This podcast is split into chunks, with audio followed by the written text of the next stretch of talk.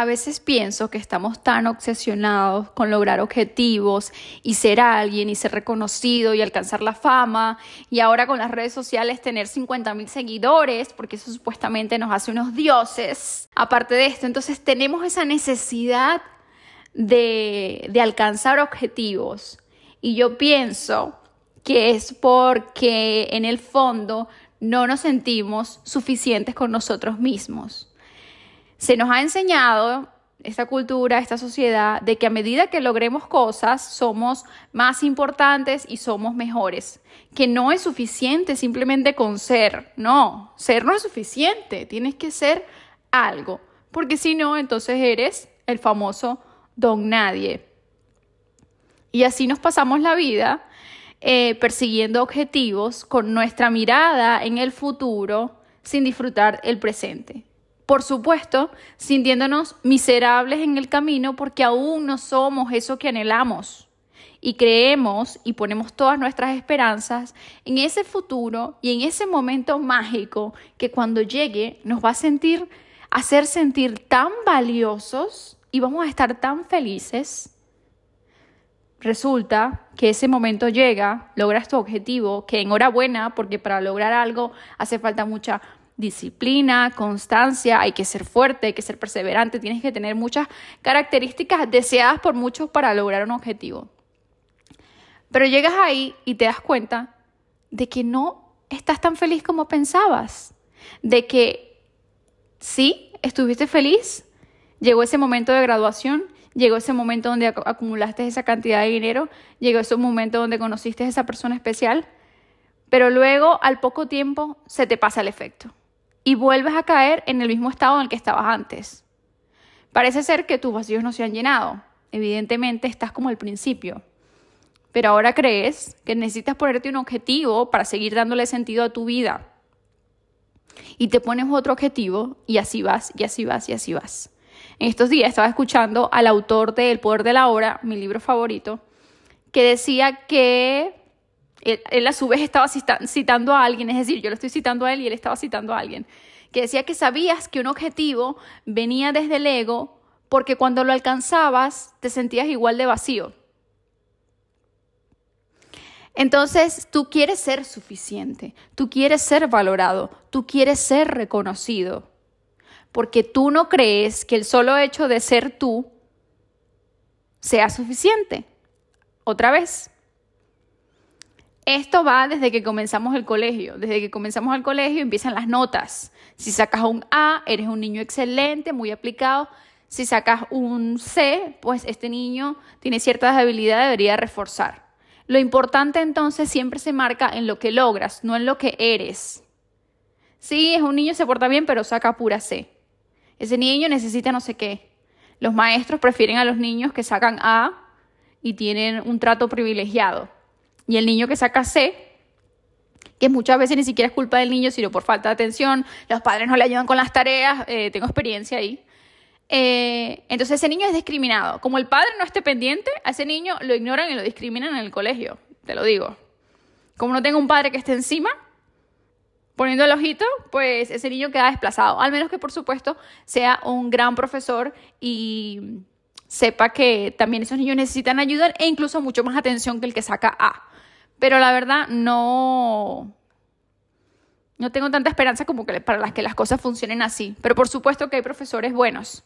Entonces desde ahí se nos enseña a que en el logro está nuestra felicidad, a que en el logro está nuestro merecimiento y no podemos ser felices ni merecedores si no empezamos a acumular y a lograr cosas. En el álbum de los logros.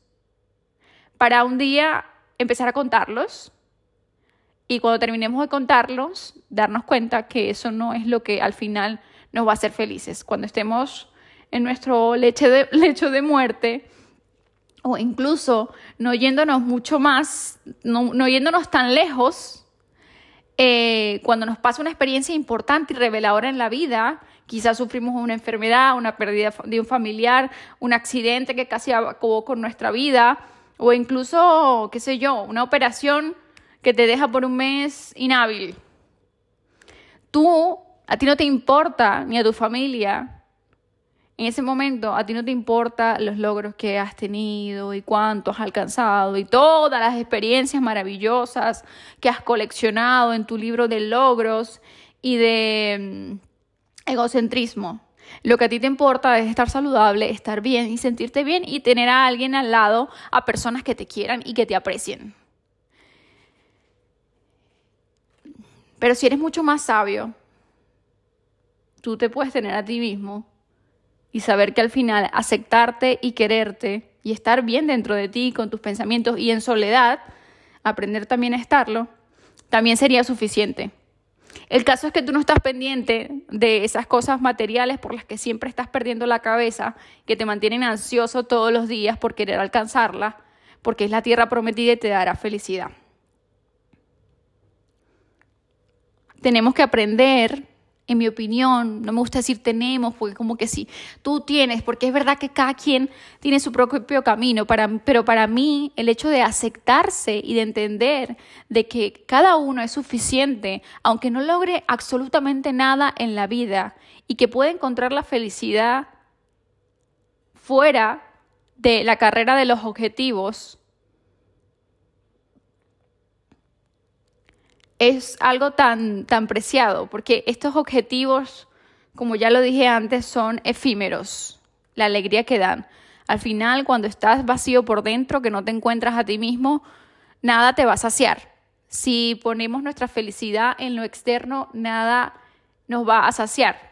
De hecho, siempre vamos a querer más para tener ese momento efímero de alegría que tuvimos cuando, cuando tuvimos la cosa pasada. Ahora quiero otra vez ese momento lo externo siempre va a ser insaciable porque nunca te va a llenar por dentro. He estado reflexionando eh, estas últimas semanas. De hecho, me he alejado un poco de las redes sociales porque me, me, te ponen, las redes sociales te ponen en ese mood, en ese humor de alcanzar, mira lo que tiene ella, yo también lo quiero, mira el cuerpazo que tiene ella, yo también lo quiero.